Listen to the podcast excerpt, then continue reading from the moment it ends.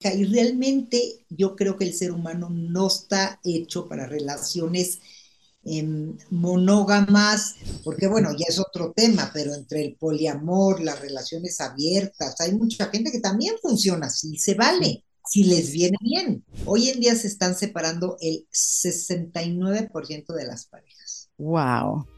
Hablar de nuestras relaciones de pareja nos ocupa un buen porcentaje de nuestro tiempo. ¿Cómo elegir bien a nuestra pareja? Porque siempre traemos al mismo tipo de persona. ¿Qué tiene que pasar dentro de nosotros para cortar con estos patrones que repetimos una y otra vez, no importa con quién estemos? ¿Cuál es la herramienta principal que debe prelar en cada uno de nosotros para que la relación funcione? ¿Qué no es negociable? ¿Cómo elegir a nuestra pareja a diario? Bueno, a ver. Estas fueron algunas de las preguntas que le hice a mi invitada de hoy, Shulamit Graver, quien es psicoterapeuta, especialista en trauma y resiliencia, con más de 40 años de experiencia clínica. También es conferencista, autora y tiene un podcast llamado Resignificando. El objetivo de este episodio es seguir conociéndonos para aprender a ser proveedores de nuestra propia felicidad, para desde allí construir nuestras relaciones de pareja. Antes de dejarlos con este episodio, los invito a que se unan a la comunidad en Defensa Propia, donde podrás acceder a encuentros con nuestras invitadas y con mujeres expertas que nos comparten herramientas para reinventarnos, buscar soluciones y seguir este largo camino de crecimiento espiritual. Códigos de descuento, videos exclusivos y toda esa información la consigues en el botón de comunidad en endefensapropia.com. Ahora sí los dejo con Shulamit Graver, que nos aclara, entre otras cosas, que para que la relación funcione se necesitan fuego, pasión, viento y espacio. En defensa propia. En defensa propia es presentado por McDonald's. Opción Yo, la primera comunidad latina de bienestar. Ok, presten atención porque yo sé que este tema les va a gustar y nos interesa a todos. Bienvenida Shulamit Graver a En Defensa Propia. Gracias, Erika, por esta invitación. Tengo, me siento muy contenta de estar contigo. Igualmente, Shulamita, además que yo sé que contigo puedo hablar de muchísimos temas, pero mm, nos centramos en este episodio en, en, las relaciones de pareja, que es un tema que no, no dejamos de hablar ni de descubrir cosas, ni de aprender, obviamente, ¿no? Y, y creo que es algo que, que a todos nos interesa y, y es un tema que ocupa bastante nuestro tiempo y nuestra atención. No solo de nuestro tiempo y de nuestra atención, sino actualidad sino que actualmente es un tema muy, muy, muy controvertido y muy importante. ¿Y por qué crees que en la actualidad ahora se hable más de este tema? O sea, ¿qué pasó? Yo creo que, la, que hay tres factores. Uno, la longevidad. Tú acuérdate que hace muchos años te casabas y te morías a los 40 años. ¿Cuál era el reto de vivir en pareja? 15, 20 años. Ahora la longevidad nos pone frente al dilema de si tú vas a vivir cuidándote bien y atendiendo bien tu salud 90 años, ¿cuántos años vas a vivir en pareja? Y realmente yo creo que el ser humano no está hecho para relaciones em, monógamas o con una sola persona por un tiempo tan prolongado. Es antihumano realmente. Estoy diciendo algo muy fuerte, pero hay ciencia al respecto. el segundo tema importante es obvio la emancipación de la mujer. Hoy la mujer no se queda en lugares incómodos. Y les voy a decir, para empezar, una frase que me encanta. Una relación sana de pareja incluye conversaciones incómodas. No nos gusta hablar de lo incómodo, entonces por eso es un tema hoy tan, tan, que, que estalla tanto, porque si no vamos a hablar de lo incómodo, no vamos a durar. Y el tercer tema importante por el cual se habla tanto de pareja es porque ya hablamos mal de la, más de, hablamos más de las cosas que no nos gustan. Y antes te quedabas en la pareja, tenías la creencia de para toda la vida y hasta que la muerte nos separe, y hoy estamos cuestionando esas creencias. Estamos rompiendo paradigmas, estamos rompiendo creencias en la ciencia, en la medicina, en la tecnología, y por qué no en lo humano y en la pareja. Sí, tienes toda, toda la razón. Em, porque hoy en día eso, nos cuestionamos más cosas y podemos crear nuestro propio camino, no tenemos que ser eh, el camino igual que lo hicieron nuestros padres o como lo hacen mis tíos o como lo hace mi hermana o como lo hice yo con otra pareja. Y, y eso es lo maravilloso de, de poder hablar contigo y buscar esos diferentes caminos para ser feliz viviendo en pareja, o sea, cómo, cómo elegir esta nueva pareja. Y no te digo cómo elegir, como que este es con el que me voy a casar, sino también es esa lección diaria, ¿no? Que se habla tanto, Shulamit, que, que es elegir a la pareja, a lo que se ha construido o lo que se ha medio construido con el tiempo. Ese es el, el reto, digamos, de, uno de los grandes retos, ¿no? De vivir en pareja. Como yo digo, vivir en pareja y no naufragar en el intento. Exacto. Hoy es un arte, Mm, un arte verdadero. Y, y bueno, hay ciertos, a ver, a mí me gusta mucho decir y empezar a hablar de este tema. Cásate con alguien que sea un buen ex. O sea, Qué bueno, nunca había escuchado eso.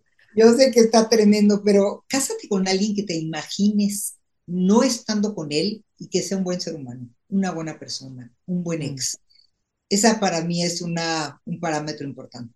Oye, pero ¿y qué? ¿Y dónde queda eso que uno dice? Uno nunca conoce a con quién te casaste hasta que te divorcias, que es cuando la gente cambia totalmente, como que se voltean, se ponen reversibles y ves, tú sabes, cosas que antes no habías visto.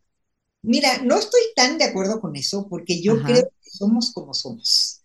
Ujú, Siento que no somos tan diferentes a como estamos equipados en la vida en distintas circunstancias. Aquí el, el problema principal es cómo son los acuerdos de unión y de separación. ¿Qué es lo que, en qué ponemos nuestra atención cuando nos juntamos con alguien y cómo hacemos el proceso de separación? ujú. Tan amigable, correcto, generoso y como yo les digo a las parejas, a ver, ¿qué le aconsejarías a tu mejor amiga? ¿Por qué somos tan poco amables y amorosos con nosotros mismos y somos tan buenos para decirle a tu amiga, ten paciencia, queda bien con tu ex, fue tu pareja tanto tiempo, honra lo que hubo, haz una separación amorosa? Eso le dirías a tu amiga. Claro. Apliquémoslo nosotros. Mm. Fue alguien con quien viviste, ¿no? Pero bueno, ya, ya nos estamos yendo a las separaciones. Vamos a hablar de cómo son los encuentros. Claro, claro que sí, esa, esa, digamos de esa, de esa primera elección. Porque yo tengo amigas que no- nos acusamos entre nosotras, que decimos, tú tienes el ojo piche, tú siempre eliges mal, tú siempre estás, tú sabes, buscando el amor donde no es. Y claro que obviamente esto tiene que ver como sobre cómo aprendiste qué es el amor, qué es el querer y qué es el cuido, porque muchas buscamos que nos cuiden, que nos quieran, pero ¿qué nos enseñaron en nuestras casas o qué nos enseñaron nuestros padres o cómo lo aprendimos? Y es ahí donde puede estar el error. Y más que el error, estamos hablando de dos temas muy importantes aquí, Erika. El Mm, tema de creencias y el tema de expectativas. Somos creencias. Todo lo que hacemos parte de una creencia. Porque yo creo que vale la pena grabar contigo y me entusiasma mucho, pienso que lo quiero hacer, mi emoción es de entusiasmo y mi acción es de aquí estoy contigo. ujú, Entonces, todo lo que hacemos en la vida parte de una creencia. Si yo creo que al matrimonio hay que entrar con reservas, que mi madre y mi padre me mandaron todos estos mensajes de que se dura, no muestres todo el amor, que nunca te sienta tan segura, todas estas creencias, lo que yo voy a pensar es que así tengo que comportarme y mi emoción es de precaución, resguardo, no estar totalmente abierta y mi acción es así, una mujer que nunca se va a mostrar. ¿Y de dónde viene eso? De una creencia aprendida. Y el segundo tema es la expectativa. ¿Qué espero de una relación? Y te quiero comentar algo muy importante. Hoy esperamos de una pareja lo que antes nos daba una comunidad entera. Y este está siendo el primer problema hoy de que las parejas no funcionen. Está sobredemandada la relación de pareja. Quiero que seas mi mejor amigo, pero mi amante perfecto, pero proveedor. Quiero, quiero ver todo en ti. Y él quiere que estés guapa, que te veas preciosa, pero que tengas un proyecto de vida, pero que estés realizada, pero que vayas al gimnasio, pero que lo atiendas, pero que no falte nada en casa. Acuérdate que antes vivíamos en comunidades y la comunidad cumplía varios de estas demandas, varios de estos aspectos, varios de estas expectativas. Entonces, hoy las parejas se están asfixiando. No podemos pedirle a una pareja que llene toda nuestra felicidad. Eso es una utopía, Eso es el amor romántico, pero no la realidad. Sí, insostenible. Insostenible. Sí. ¿Y, y, y por qué estamos entonces, por qué tenemos tantas expectativas? ¿Qué nos falta dentro? ¿Qué no estamos trabajando?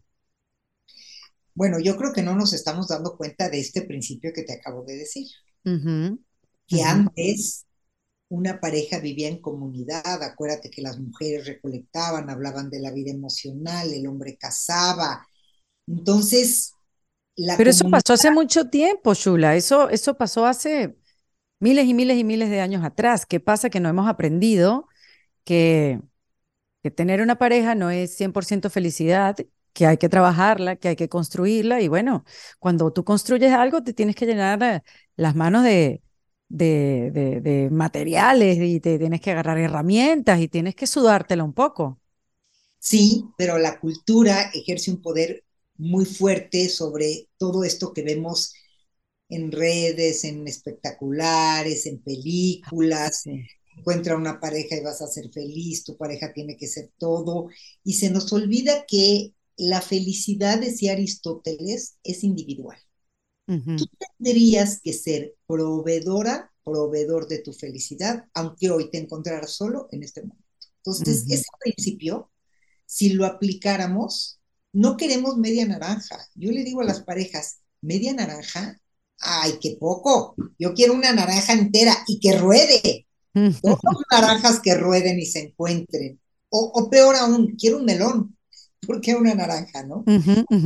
Entonces, estamos esperando como que algo nos acomplete, como que una relación nos aporte y una relación no te sana, no te resuelve. Sí compartes, sí es una forma de ser muy feliz, pero tú tienes que tener algo muy importante en tu vida, un proyecto de vida personal. Y aquí es el primer punto que podemos tocar como un punto determinante. Sí. Las parejas que tienen dos miembros con un proyecto de vida que le apasiona, personal, demandan menos al otro, están menos descontentas, son más felices y comparten más. ¿Y esos proyectos en algún punto se unen? ¿O no precisamente? no. Pueden unirse o no, porque tú puedes tener un proyecto de vida personal muy rico y otro es tu proyecto de vida de pareja y profesional. Pero si, yo te cuento, por ejemplo, en mi casa, yo tengo una vida muy apasionada porque yo realmente amo mi trabajo. Ser terapeuta me da una curiosidad las historias de vida desde niña y es genuinamente mi pasión, entonces me siento muy afortunada. ¿Tú crees que yo tengo tiempo de ver si mi esposo me escribe seis veces al día que me quiere por WhatsApp, si me habla siete veces al día, si mis hijos me tienen que hablar como a muchas amigas que conozco de ir a la oficina, hola mamita preciosa, ¿cómo estás? ¿Cómo te sientes? de, de la oficina. Mis nueras, tengo tres hijos casados, me quieren mucho, pero ¿sabes nada más por qué? Porque no las jodo. No tengo Entonces, amo mis espacios familiares, pero amo mi vida. Tengo menos tiempo de estar, de estar viendo eso a lo que la gente viene a terapia, es que no me quiere. Y es mm. que nunca me escribe. Y es que a sus amigas les dice cosas. Y es, tenemos tantas quejas cuando no tenemos algo en que entretenernos, por decirlo. sí. Sí, exacto, porque no estamos diciendo, bueno, sale a trabajar y será feliz en pareja, sino de repente tienes la posibilidad de no trabajar, te tienes que entretener en algo, tienes que ocupar tu mente por el, por el bien de tu cerebro, ¿no? Por el bien de enriquecer tu vida. Entonces, el primer punto, si, si lo vamos así como enumerando para ordenar nuestras ideas, sería el proyecto. Hoy está comprobado que las parejas que están formadas por miembros que tienen un proyecto de vida son más ricas más ricas que de, de, de, dinero. No, más ricas espiritual y emocionalmente. Bueno, también puede ser más ricas de dinero. ¿eh? Bueno, claro, si cada quien tiene su, sus ingresos. Ok, pero son más nutritivas, digamos, son más, felices. Más felices. El segundo punto importante, y aquí voy un poco más hacia las mujeres, es la autonomía económica. Ush.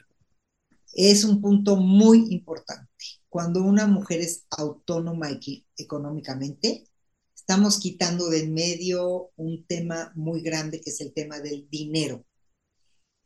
y el dinero es un tema que se mete hasta en la cama. Entonces, yo lucho mucho con las mujeres porque tengan una autonomía económica. Es importante, ¿no? Y, obvio, no pierdo nuestro objetivo de nuestra charla de hoy. Estamos hablando que elementos pueden contribuir a parejas más sólidas. Sí. Más duraderas. Sí, sin embargo, bueno, qué difícil, Shulamit, porque nos enseñaron, y como estamos hablando de años y años y años atrás y de cosas culturales, a que el hombre provee, ojo, no es mi caso, ni en el caso de muchos que están escuchando. Por eso fue lo que nos enseñaron. El hombre provee y la mujer depende de. Entonces, cambiar eso se requiere de tanto trabajo y de tantos de nosotros y de tanto hablar y de tanto, eh, sí, trabajo que, bueno, o sea, se logrará algún día, mucho más adelante. Yo creo que sí se logrará, pero creo que estamos en una importante transición en muchos temas, ¿no? Como mujeres, como hombres también, porque hoy tú ves a los padres, a los jóvenes, son papás mucho más involucrados en la educación de los hijos. Eso es verdad. Y entonces también los hombres están haciendo un cambio importante. Sí, el cambio no solamente lo tenemos que hacer las mujeres, qué bueno que lo acotas. Es un trabajo de los dos es trabajo de los dos. Estamos haciendo un cambio importante porque un lado impacta al otro siempre, ¿no? Ok, ajá, no te interrumpo. Y, no, no, no, pregúntame lo que, lo que sea, pero creo que otro tema muy, muy importante es, hay que normalizar muchas de las cosas que pasan en pareja. No siempre tenemos ganas de todo. Ay, qué bueno eso. Este ideal de pareja es, a ver, a veces y a veces. A veces no tengo ganas de estar con mi pareja y quisiera que se vaya de viaje una semana y otras veces quiero estar muy cerca. Y eso mm. es nada más parte de la condición humana. Creo que si normalizamos un poco eso, podemos vivir más en paz. No siempre estoy con ganas de tener relaciones sexuales, no siempre tengo el deseo al tope, no siempre estoy en mi mejor semana, no siempre estoy del mejor humor. Entonces, normalizar esta expectativa de que siempre queremos estar muy bien con el otro. No siempre, ni queremos. Sí, porque a veces puede pasar que eso, que no tienes ganas de estar un rato con tu pareja y eso te puede asustar y decir, bueno, ya no me siento igual, ya no lo quiero, ¿qué debo hacer? Se prenden un poco de alarmas y, y es bonito eso que dice, bueno, vamos a normalizar las cosas, ¿no? O sea, eh, esto que sientes no es definitivo, este, la cosa es diferenciar cuándo verdaderamente es definitivo. Ahí tocas un punto importante, cuando ya empiezas a sentir que estar con el otro no es lo que quieres, que estar con el otro no es lo que mejor te acomoda, ya son señales de alerta, ¿no? Y ahí hay que ver qué está pasando, ya no es a veces y a veces, ya es el común denominador del tiempo. Oye, eh, eh, Shulamit, ahí también eh, sigo con la, con la cosa de las creencias, estos mitos, que también tú hablas mucho sobre eso, estos mitos de, de qué tiene que tener tu otra pareja para que funcione realmente. Y siempre hablamos como que tienen que tener los mismos gustos, le debe gustar las mismas cosas, tienen que tener este, mm, las mismas metas. Y, tú dices, no, menos ya va, la cosa es diferente. Sí, es un punto interesante porque es un mito de que a la hora de elegir a tu pareja, si es una pareja que piensa igual, que le gusta las mismas películas, que les gusta el mismo tipo de comida, mientras más iguales, mejor va a funcionar. No es así. No siempre más es más, a veces menos es más. ¿Qué quiere decir? Tiene que haber una seducción de ambos lados a ti no te gustan los conciertos y a mí me fascinan, un día te invito a un concierto y trata de disfrutarlo a ver qué te pasa. Pero ojo, no se trata de conceder, se trata de ceder. Hay una línea muy, muy, muy sutil entre conceder y ceder. Ceder es cuando tú me convences, o de un argumento, de una postura, y yo cedo porque, ay, sí, tienes razón. Conceder es cuando por cansancio, porque ya estoy harta, me corto un cacho mío, sacrifico. Es muy riesgoso porque los sacrificios se cobran. Se cobran, sí. Hablo de no ser idénticos, me refiero a que tenemos que tener una columna vertebral muy clara en cuanto a valores, temas de los que vale la pena hablar. ¿Cuáles son nuestros valores? ¿Qué es lo que me importa de la vida a mí? Mm. Familia. Hoy hay muchísimas parejas que no hablan del tema y que después resulta ser que uno no quería tener hijos y otro era su pasión y le digo, pero ¿cómo no hablaron de un tema tan importante? Sí. Y vaya que yo no es que estoy a favor o en contra de ninguna postura, nada más tiene que haber claridad en un sueño futuro, ¿no? Sí. No, de repente uno se quiere establecer y vivir en una ciudad y el otro lo que esperaba era viajar por el mundo entero ya que tiene una pareja y disfrutar de, esa parte de la vida y ahí, bueno, es imposible que funcione porque tú puedes ceder para un viaje, pero no para... Para una vida. Una vida eh, en, movimiento, ¿no? Y esto que dices es muy importante porque a veces cuando llegan las parejas a terapia y me cuentan por qué vienen, yo, yo me pregunto, ¿nunca hablaron de novios? Mm. ¿Nunca hablaron de estas cosas? Es importante hablar de cómo quiero vivir, y este es un muy buen ejemplo el que pones. Hay gente que tiene la posibilidad y que lindo quiere vivir viajando y al otro resulta ser que le angustia viajar y no le gustan los aviones. Aquí la duda que tengo yo es, ¿por qué este pensamiento mágico de que, bueno, nos casamos y todo va a estar lindo? Claro. Ya que nos casemos, todo se va a alinear y yo le digo a las parejas, ni porque tengan la boda más espectacular, se vean los más guapos, tengan el vestido de novios más hermosos y la luna de miel más mm. linda, nada de lo que no hablen va a cambiar. Mm. Ahora, eh, eh, bueno, ese pensamiento del amor lo puede todo. Exactamente. Tú enamórate, y es este pensamiento de nuestras abuelas, ya no sé si de nuestras madres, ¿no? Sí. Tú enamórate y, y vas a ser feliz el amor lo puede todo. Ni todo el amor, ni todas las buenas intenciones son suficientes. Mm. es un tema muy importante. Bueno, y hablando de esto de la comunicación, te quería decir, bueno, ¿por qué esto nunca lo hablaron? O sea, eh, hay un, a veces hay un problema de comunicación extremo y eso es lo que deteriora, porque para comunicarse se necesitan dos. Tienes que tener enfrente al lado a alguien que quiera escuchar y que quiera hablar. Pero si te encuentras una pareja que no quiere ni, hablar ni escuchar y no le importa, bueno, pero eh, ahí está el reto, ahí, ahí es imposible que exista la comunicación.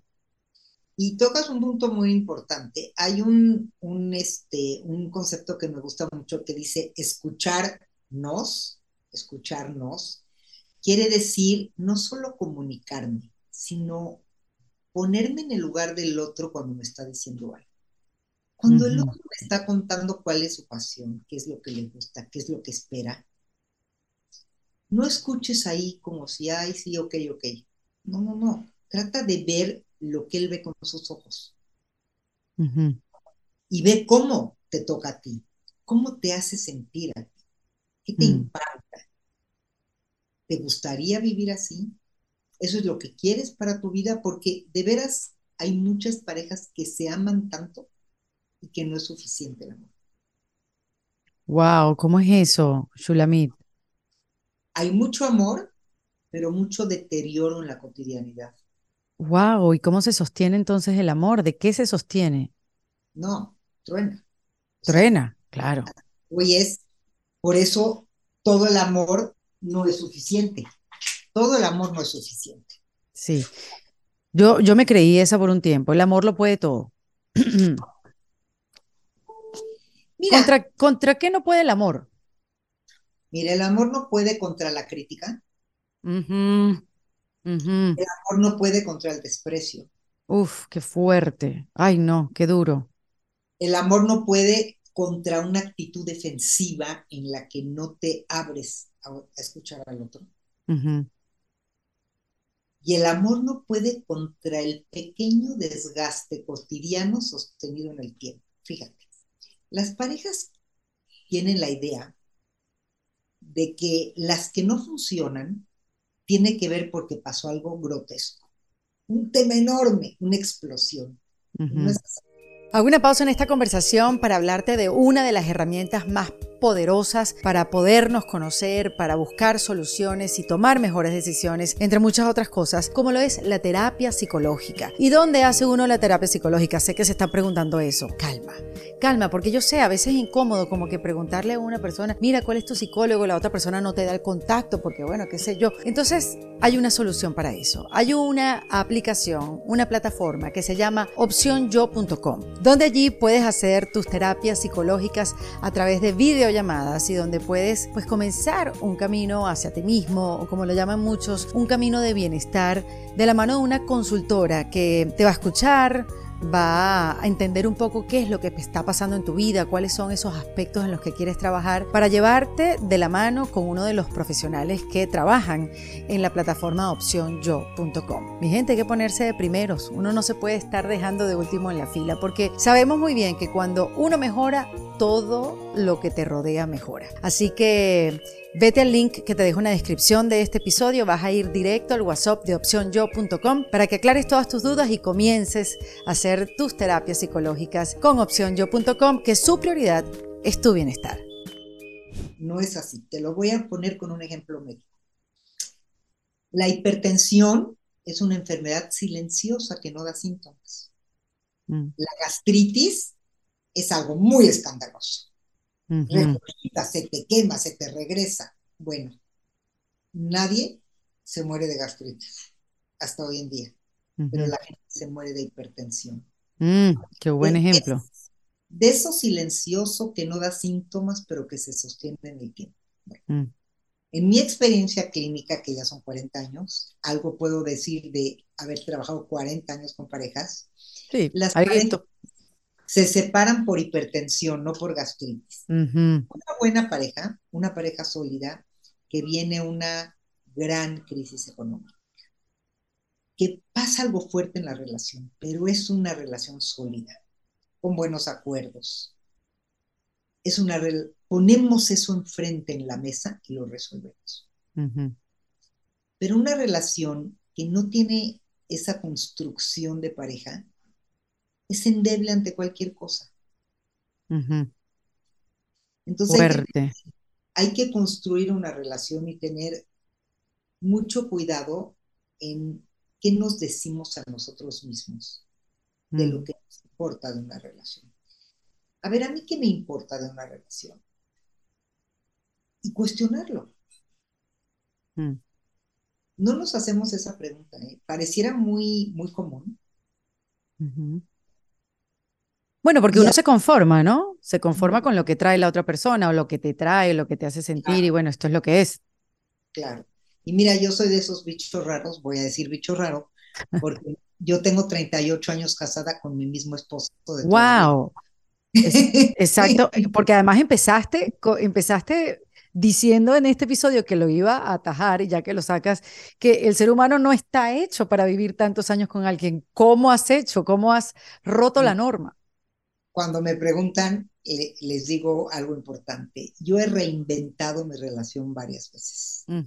Todas las relaciones tienen una caducidad de cinco años y mira, me estoy yendo muy lejos. Sí. Cinco, el ser humano cambia por lo menos cada cinco años. Esa que tú eras hace cinco años ya no eres. Cero. Sí, es verdad. Entonces, yo platico con mi esposo cómo éramos al principio y cómo somos hoy. Las cosas que me encantaban ya no me gustan nada. Las cosas que a él le gustaban, muchas ya no. Lo que yo hacía por él ya no lo hago. Hago otras cosas muy diferentes. Lo que él hacía por mí tampoco. Y nos hemos ido reconstruyendo, reinventando, pero no somos ni los mismos ni la misma pareja. Yo con el marido que me casé hace 38 años no estaría casada hoy. Qué bueno eso. Y entonces eso de elegirlo todos los días durante 38 años, digamos todos los días, por lo menos tres veces a la semana, eso es un buen porcentaje. Este, ¿e, e, ¿en, qué te enfocas? Mira, creo que nos tenemos que enfocar en el principio de la chimenea. Una chimenea no la puedes prender con un ocote si no tiene viento y tampoco puedes ponerle el fuelle y no ponerle fuego. Una chimenea necesita fuego, pasión y aire y espacio. Ah, qué bueno. Entonces, en mi experiencia, y, te hablo de lo que a mí me ha funcionado, es tener espacios, tener libertad de tener espacios individuales. Una pareja que ves de la mano y abrazada en el cine, en el teatro, en el restaurante, en el banco todo el día y dices, ay, qué bonita pareja, no va a ser sostenible. Las parejas se asfixian si no se dan espacios de tiempos, pero para esos espacios tenemos que negociar. Yo tengo muy claro que hago tres, viajes al año con amigas, viajo sola, él viaja con amigos, a veces viajamos juntos, no todos los días comemos juntos, no todos los días yo estoy temprano en la noche en casa, él tendrá sus actividades, yo tengo la misma, no nos acompañamos a todos lados. Mm. Sí, se va transformando. Y creo que transformarse, pero a ver, eso me viene bien a mí. Lo importante es que hoy cuando me preguntan en muchos medios, en algunas entrevistas, dinos en tu experiencia, ¿qué es una buena pareja? Una buena pareja es un traje a la medida de estas dos personas que están frente a mí. ¿Qué les viene bien a ustedes hoy?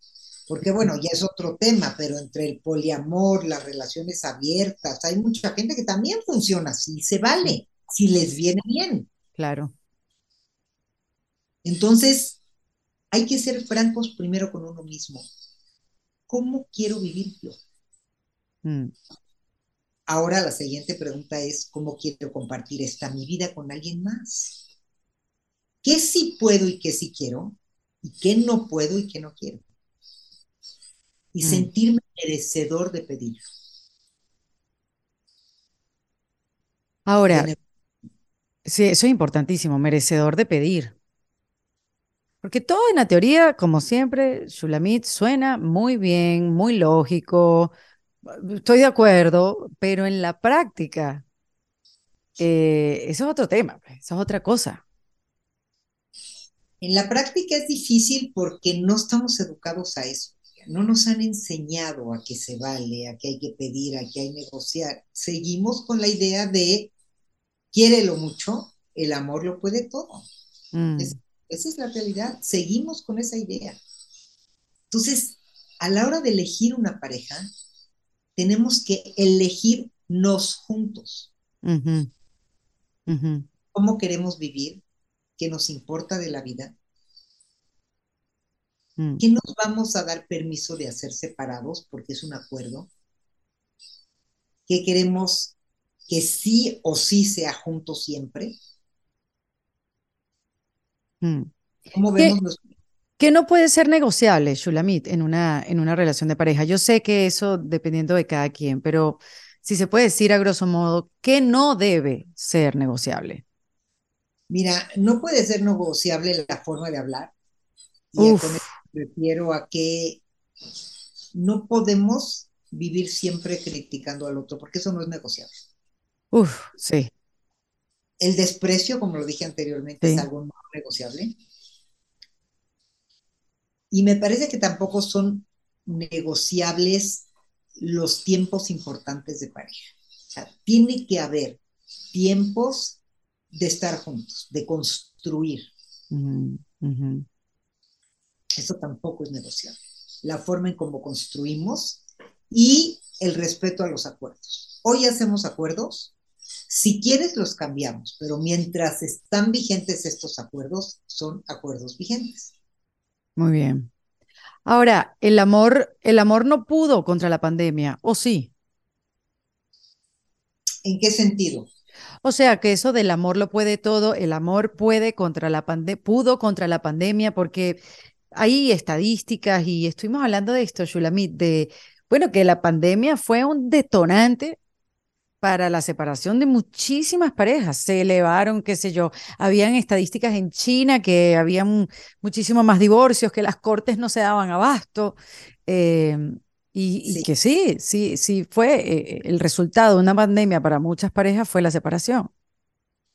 Fue una explosión porque, a ver, recuerda que tuvieron que confinarse y muchas veces resolvían no estando juntos cada quien se iba por su lado y esa era una manera de resolver. Entonces muchas parejas se enfrentaron ante el dilema que no tienen una relación resuelta, acordada, mm. eh, consensuada. Mm. Y otra cosa que nos mostró la pandemia es lo que yo decía hace un momento, que no puedes asfixiarte tanto, que no puedes vivir uno tan encima del otro. Y muchas parejas no tuvieron los medios económicos para tener espacios lo suficientemente apropiados para no encimarse. Y ese también es un problema que económicamente y de espacio pegó mucho a las parejas. Mm. No tenían lo, en, casa como, como estar.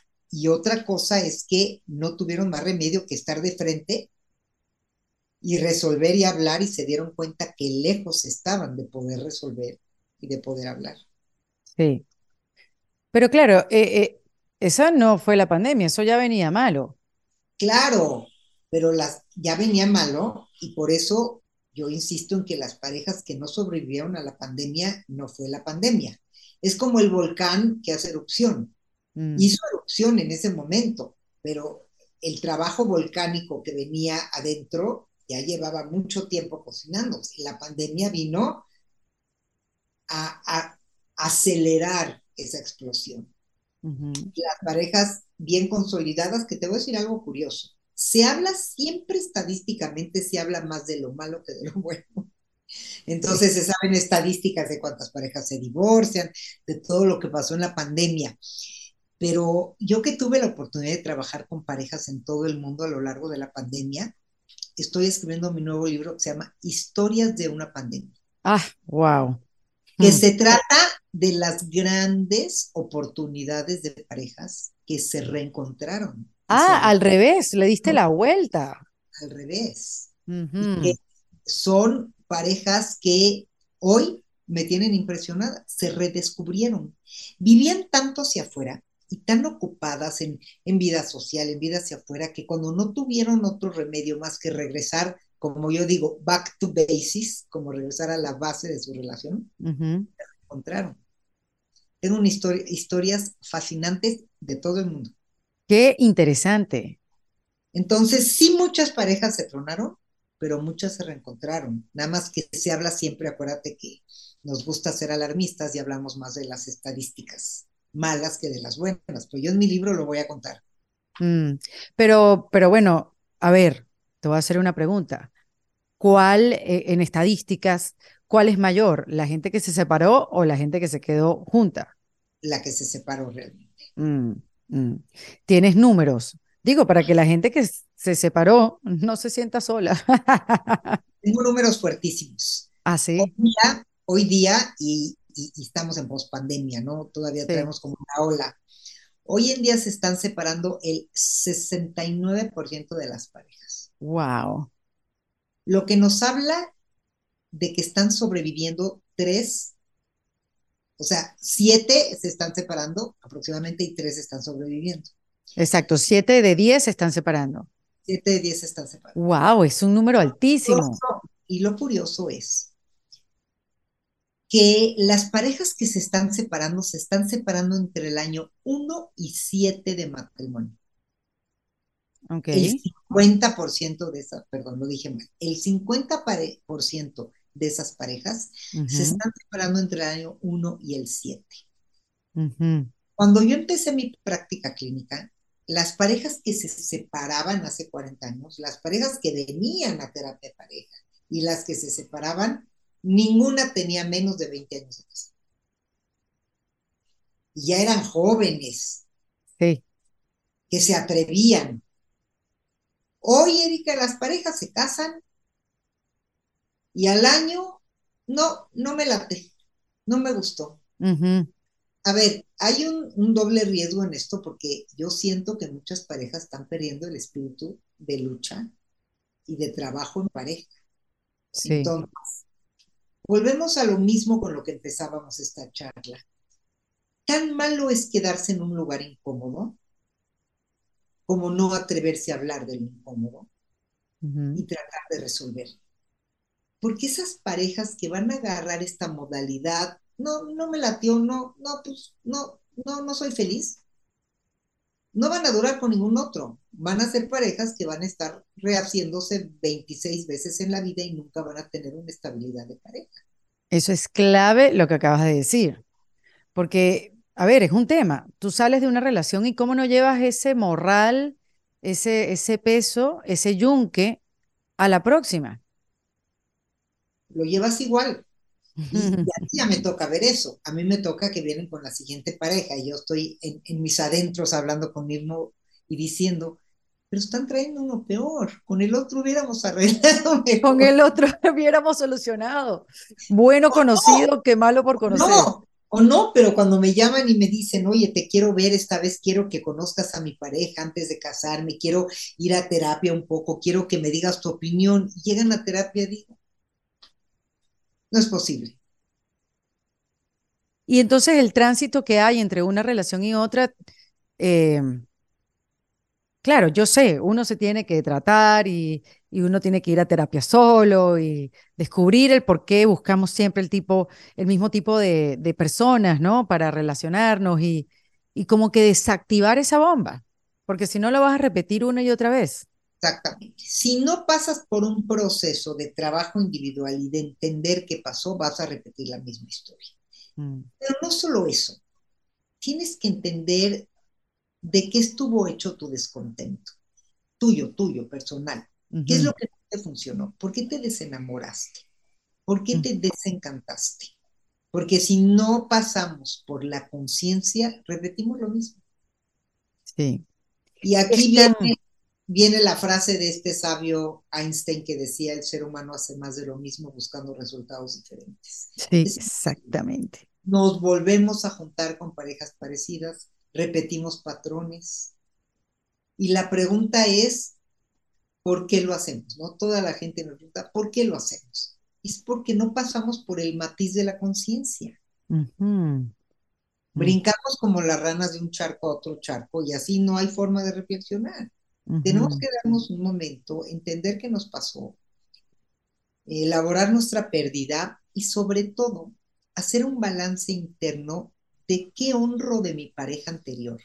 Oh, interesantísimo esto, ajá. Es sí fue bueno, porque si solamente me quedo con lo, con lo malo, nos vamos a vivir en esto de víctima-victimario y todas las relaciones tuvieron cosas buenas. De hecho, cuando una pareja se despide enfrente de mí porque hicimos un proceso de separación, yo me tomo una sesión entera en que tienen que decirle al otro qué honran de la relación, qué se llevan de la relación y qué honran de la persona. ¿Qué me mm. aportaste a mi vida? Ay, qué llanto. Crucial, crucial para hacer una transición sabia a otra relación. Claro, wow, tú debes tener cajas y cajas de Kleenex en tu consultorio. Nada más imaginarme esto que acabas de decir, o sea, ya me dieron, o sea, porque es difícil, imagínate separarte de alguien y que te sientes a reconocerle todo lo bueno que te dejó. Pero es un acto amoroso. Totalmente. Es una forma de separarte muchísimo más balanceada, armoniosa y sabia. Porque entonces tú te llevas cosas buenas de tu relación y te das cuenta que no todo es bueno o todo es malo y dejas de polarizar de esa forma. Y te llevas cosas buenas de ti.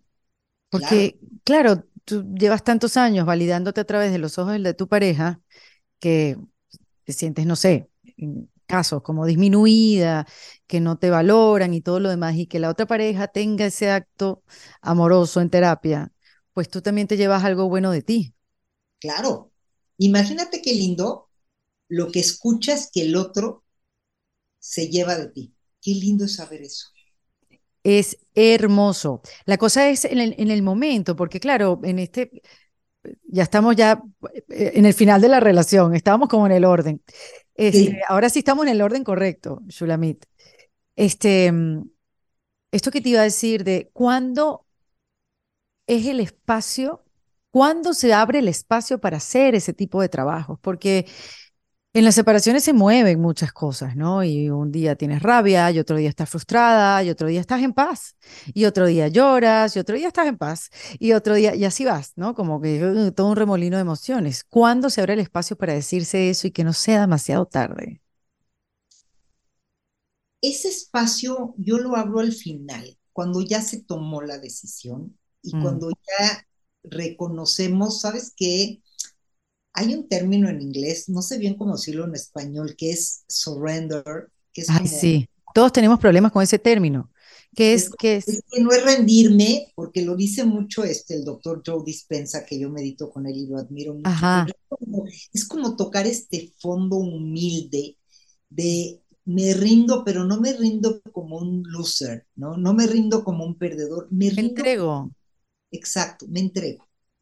Y me entrego porque me doy cuenta que esto ya no va a ningún lado, que esto ya no tiene solución y que nada más me queda honrar todos estos años vividos y quedarme con lo bueno, honrar lo que me dio este hombre o esta mujer en mi vida y desearle lo mejor. Mm. Y cuando uno se separa así, encuentra mejores parejas. Yo eso también lo he comprobado. Mm. porque te separas desde una paz interior. Totalmente. Y la Ahora, paz interior no es negociable. No, para nada. Ya una vez que la sientes, que la encuentras y empiezas a verla de vez en cuando, más a veces que otras veces, como tú dices. claro. Oye, eh, Shulamit, me llama la atención que eh, me dijiste en un proceso de separación, que bueno, que esto de que hay parejas que van a terapia para, para separarse bien, cosa que no lo había escuchado. ¿Cuál, ¿Cuáles son las razones del por qué una pareja va a terapia? O sea, las que más se repiten. Mira, hoy, hoy día, y te hablo un poco de estadística, la consulta número uno de terapia de pareja hoy es la infidelidad, otro tema. Oye, que no, le, que no le hemos tocado, porque hemos hablado más de, de un amor empoderado, ¿no? De un amor bien individual. El, y eso me hace pensar el principio de nuestra conversación de que hoy no se están pudiendo mantener las relaciones de una forma estable, monógama a lo largo de los años. Entonces, ese es el consulto eh, número uno. El número dos por el cual la gente consulta terapia es por problemas de comunicación, acuerdos, lo pongo junto. No están pudiendo hacer acuerdos y quedan en algo y no lo respetan, y yo les digo, si no lo respetan es que no fue un acuerdo. Un buen acuerdo se sostiene. O si no se sostuvo es que no fue un buen acuerdo, entonces tenemos que resetear los acuerdos de la relación. Tercer motivo por el que mucha gente viene a terapia es por desencanto. Y mm. desencanto tiene que ver la admiración. A ver, esto es algo muy fuerte. La mm. antesala del amor es la admiración. Cuando dejas de admirar a tu pareja, el amor se va por la mitad. Entonces, muchas veces por distintas circunstancias de la vida, te desencantas o te desenamoras del otro. Y si te desencantas y te desenamoras del otro, no puedes seguir. No, sí, no. Ahí no hay nada que se pueda arreglar. Nada. Mm. Así que esas son las principales. O sea que no está en el top 3. Vamos a separarnos o vamos a ir a separarnos para, para hacerlo lo más digno posible. Ah, bueno, motivos por el que la gente, digamos, eh, eh, conflictuada o, o, mal viene a terapia. Hay otro porcentaje, es el menor, que, viene porque sienten que ya tomaron una decisión y no lo quieren hacer. Quieren hacer bien. Entonces vienen y dicen, mira, ya decidimos separarnos. Hay muchas cosas en juego, tenemos hijos, algunos hasta tienen nietos en edades avanzadas, tenemos propiedades, tenemos bienes, tenemos 30 años juntos, tenemos una vida y, y nos declaramos ignorantes. Esas parejas tienen una gran posibilidad de hacerlo bien porque, porque quieren hacerlo bien. Sí, porque hay una hay voluntad. claro, y antes de ir con abogados y hacer cosas, acuden a terapia. Mm, mm. Oye, eh, Shulamit, em, para hacerte eh, esta última pregunta, que bueno, como como bien lo dije al principio, es tan difícil dejar de hablar de este tema, porque uno siempre está descubriendo algo y casi los descubrimientos son como hacia atrás. Ay, con razón, esto no funcionó. Ay, con razón, a mí me pasó lo mismo. Ay, con razón. O sea, eh, y olvidamos esas cosas para una próxima relación que sea sana, no repetir patrones y no echarse la culpa, como que por qué elegía uno igualito al otro. Este, ¿cuál, ¿Cuál es el ingrediente o la herramienta principal que debe tener una pareja para que funcione? Una sola, si me tuvieras que dar una sola, ¿cuál sería?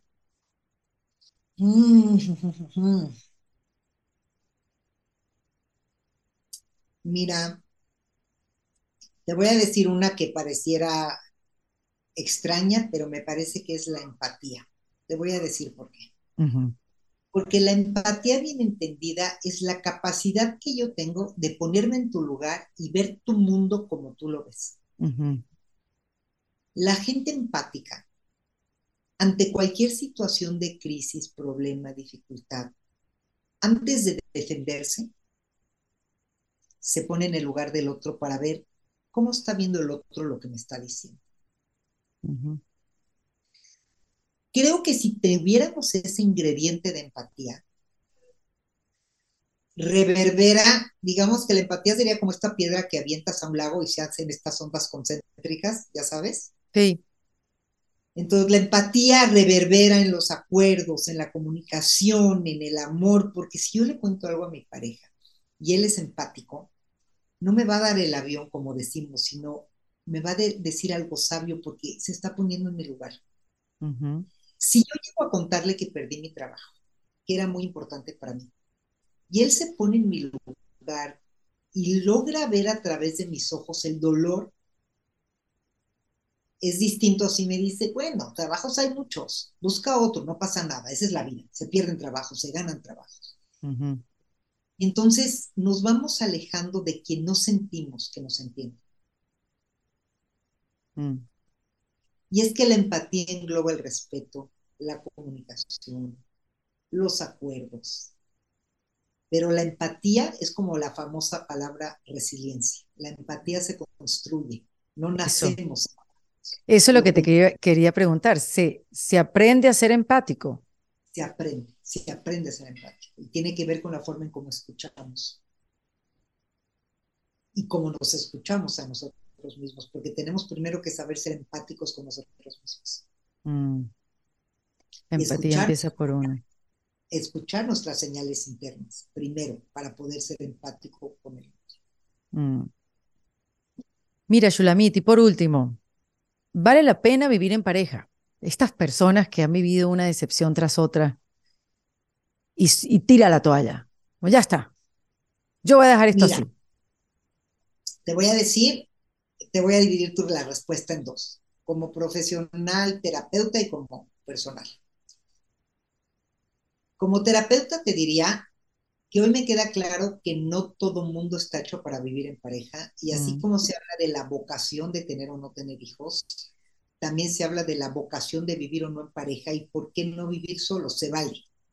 Sin embargo, hay una estadística que me llama mucho la atención de unos doctores que hacen mucha ciencia e investigación en el tema de pareja, que dicen que las parejas, las personas que vivan en pareja, van a vivir de cuatro a seis años más de vida por estar acompañados.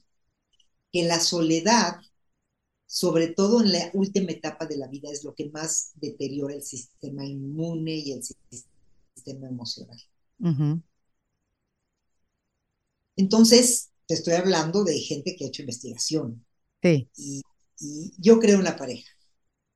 No mm. solo porque vivo en pareja, sino porque más que vivir o no en pareja, creo que hay que aprender a diseñar la pareja, que hoy es la que yo quiero tener cerca hacer mi traje a la medida, mi propio diseño. Ya no hay la respuesta a qué es una buena pareja hoy en el mundo. No, hay tantas parejas como seres humanos. Entonces, sí creo que vale la pena vivir en pareja, pero creo que vale la pena hacer un buen diseño de tu pareja.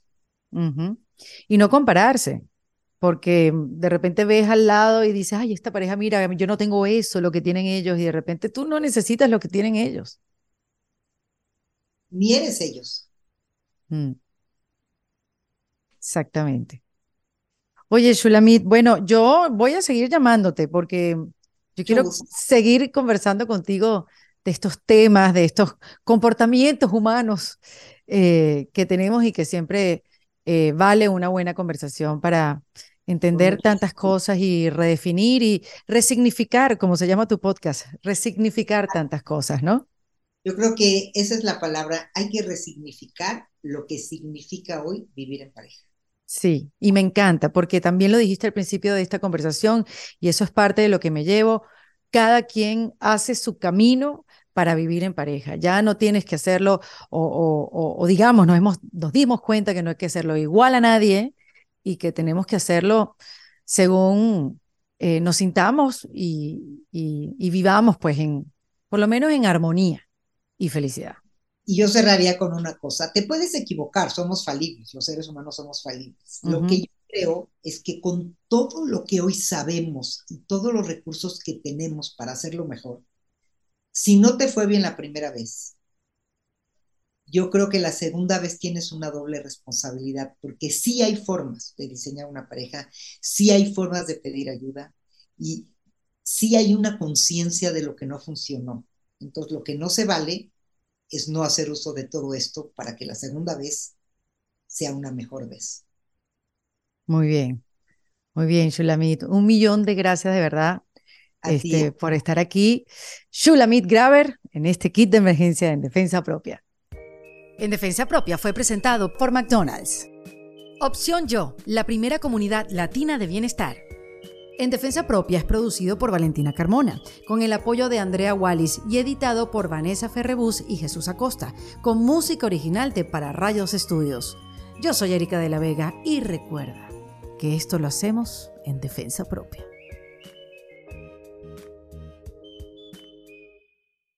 ¿Estás listo para convertir tus mejores ideas en un negocio en línea exitoso? Te presentamos Shopify.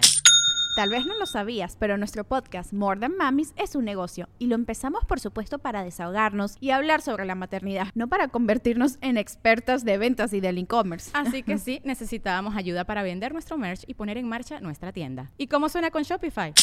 Llegó otra venta. Shopify es la plataforma de comercio que está revolucionando millones de negocios en todo el mundo. Ya seas un emprendedor desde tu casa o desde donde sea, Shopify es la única herramienta que necesitas para iniciar, administrar y hacer crecer tu negocio sin dificultades. Con Shopify puedo gestionar pedidos, envíos y pagos desde cualquier lugar, brindándote toda la información y estadísticas de tus ventas al detalle. Regístrate para un periodo de prueba con tan solo un dólar al mes en shopify.com barra sonoro, todo en minúsculas Ve a shopify.com barra sonoro para llevar tu negocio al siguiente nivel. Shopify.com barra sonoro. Step into the world of power, loyalty and luck. I'm gonna make him an offer he can't refuse. With family, cannolis and spins mean everything. Now, you wanna get mixed up in the family business. Introducing The Godfather at ChumbaCasino.com. Test your luck in the shadowy world of the Godfather slot. Someday, I will call upon you to do a service for me. Play the Godfather, now at Chumpacasino.com. Welcome to the family. No purchase necessary. VGW Group. Void where prohibited by law. 18 plus. Terms and conditions apply.